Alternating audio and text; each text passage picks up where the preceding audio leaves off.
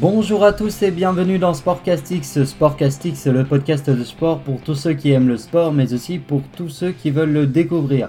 Je suis Arthur et je vous propose aujourd'hui de revenir sur la 15e journée de Ligue 1.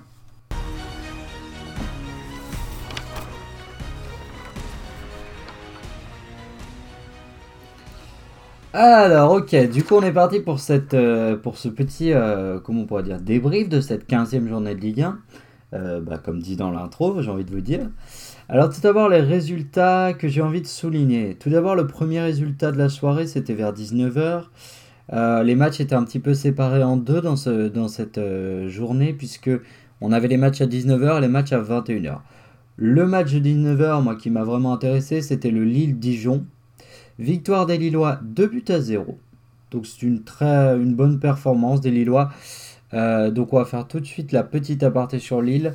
Euh, c'est d'une très bonne nouvelle cette victoire des Lillois, mais malheureusement, je ne suis pas sûr que ça suffise à, faire que cette semaine soit une bonne semaine pour Lille. Euh, pourquoi? Parce que Gérard Lopez, le président, le président de Lille, est l'actionnaire majoritaire. Alors, c'est un peu compliqué. Il est actionnaire majoritaire, mais il est à 20% euh, il a 20% des actions du LOSC, mais il est actionnaire majoritaire parce que le reste c'est un fonds d'investissement. Donc euh, c'est quand même lui le boss. Euh, le problème c'est qu'il y avait un trou dans la caisse de 120 millions d'euros.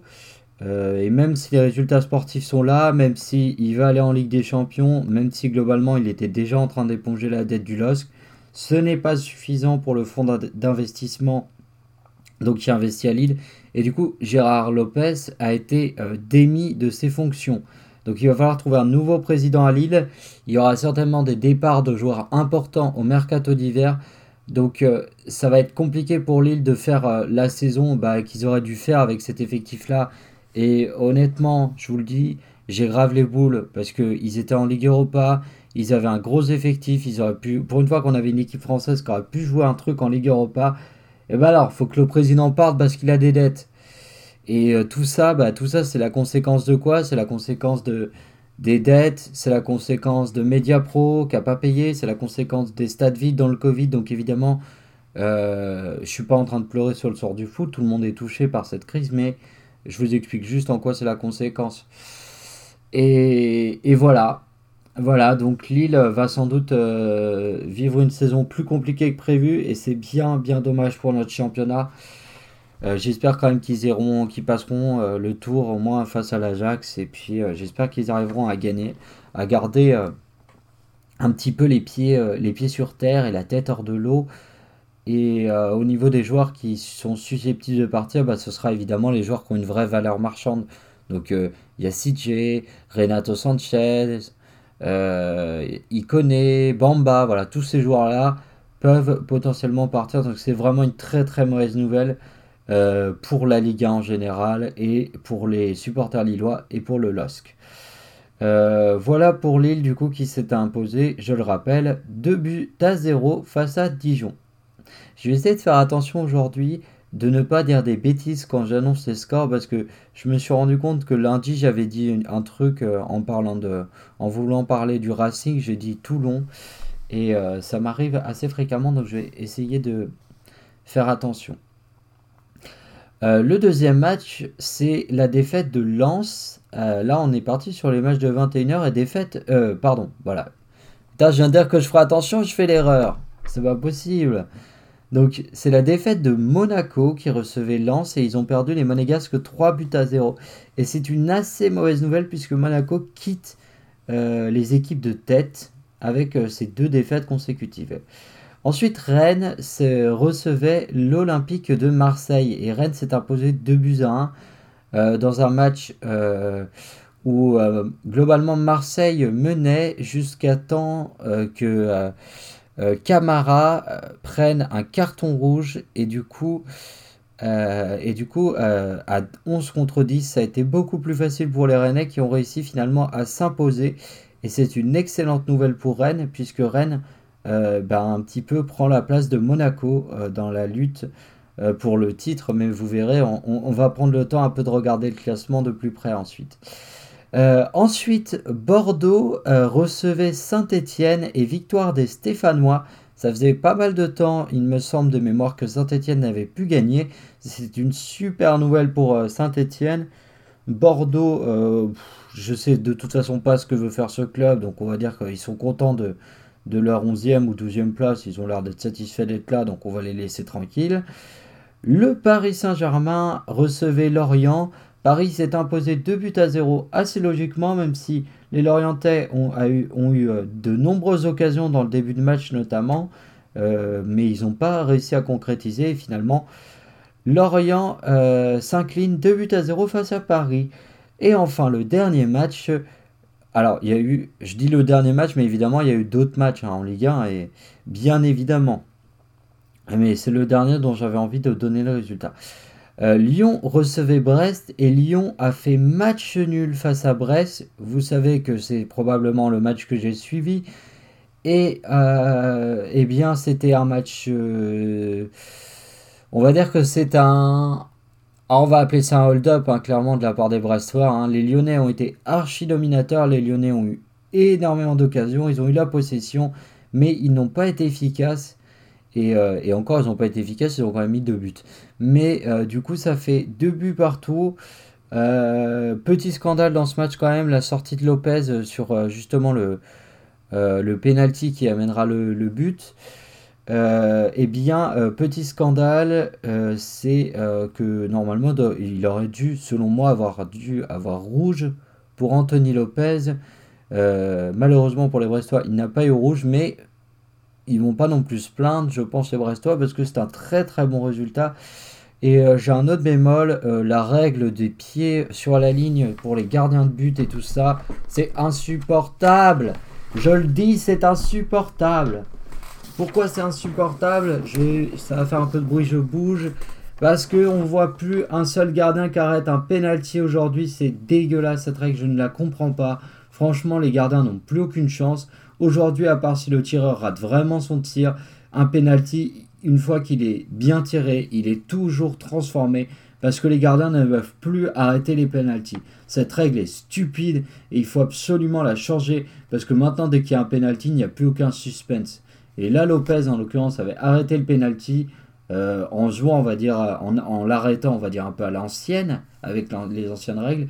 Mais du coup, le penalty a été retiré. Et c'est tout à fait logique, vu que Lopez était en illégalité. C'est pas après ça que je râle, bien évidemment.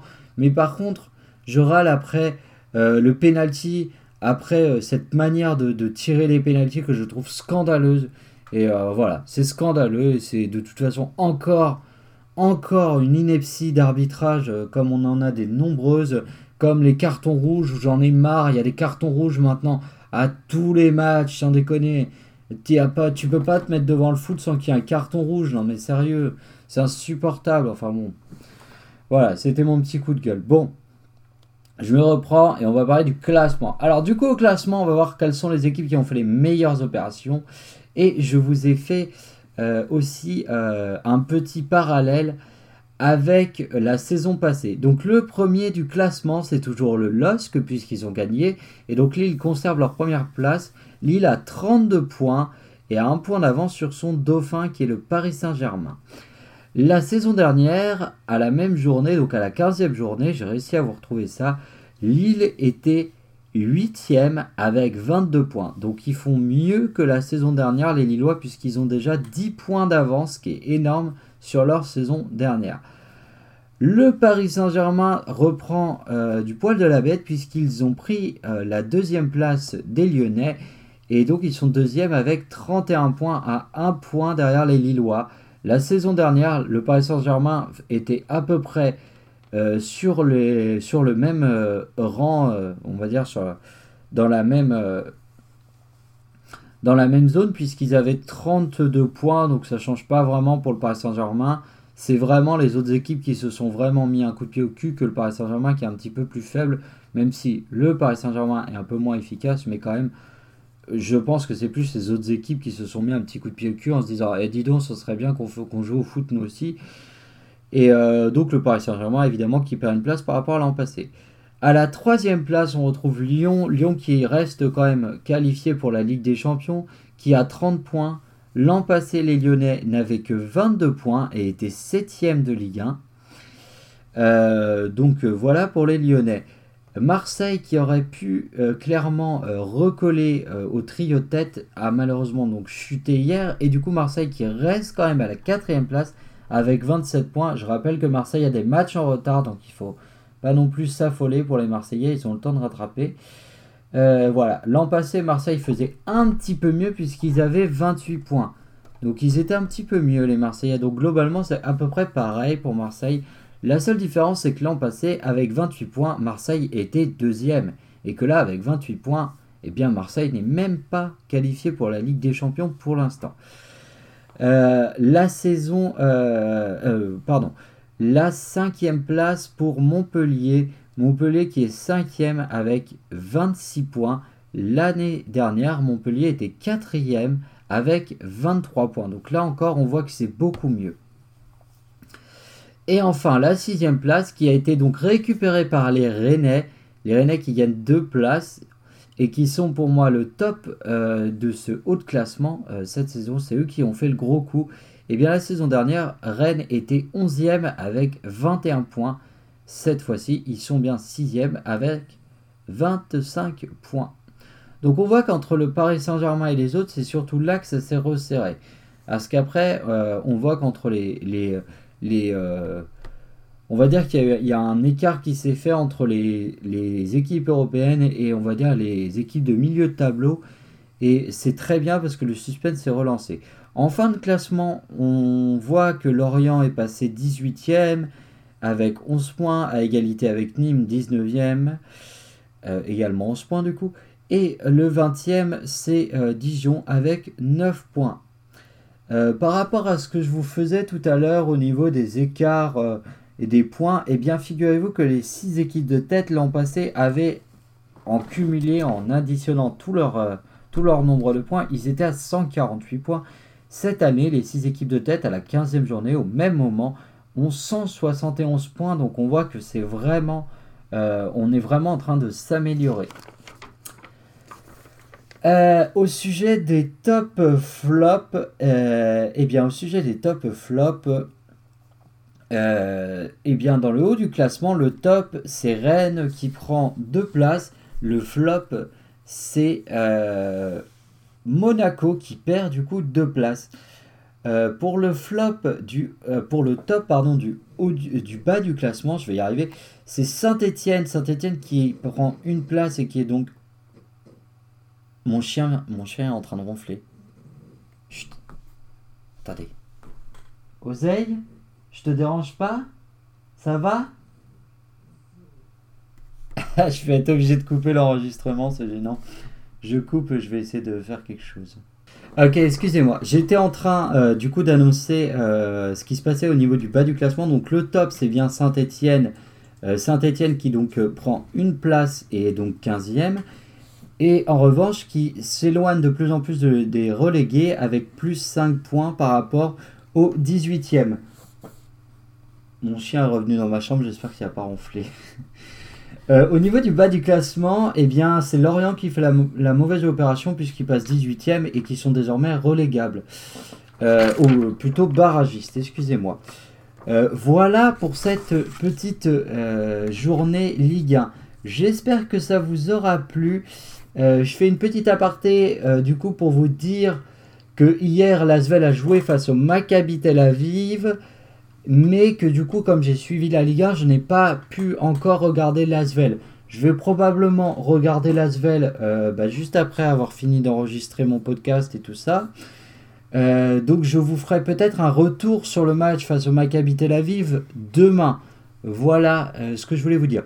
je vous remercie, je vous souhaite à tous une agréable journée et je vous dis peut-être à demain, sinon on se revoit lundi.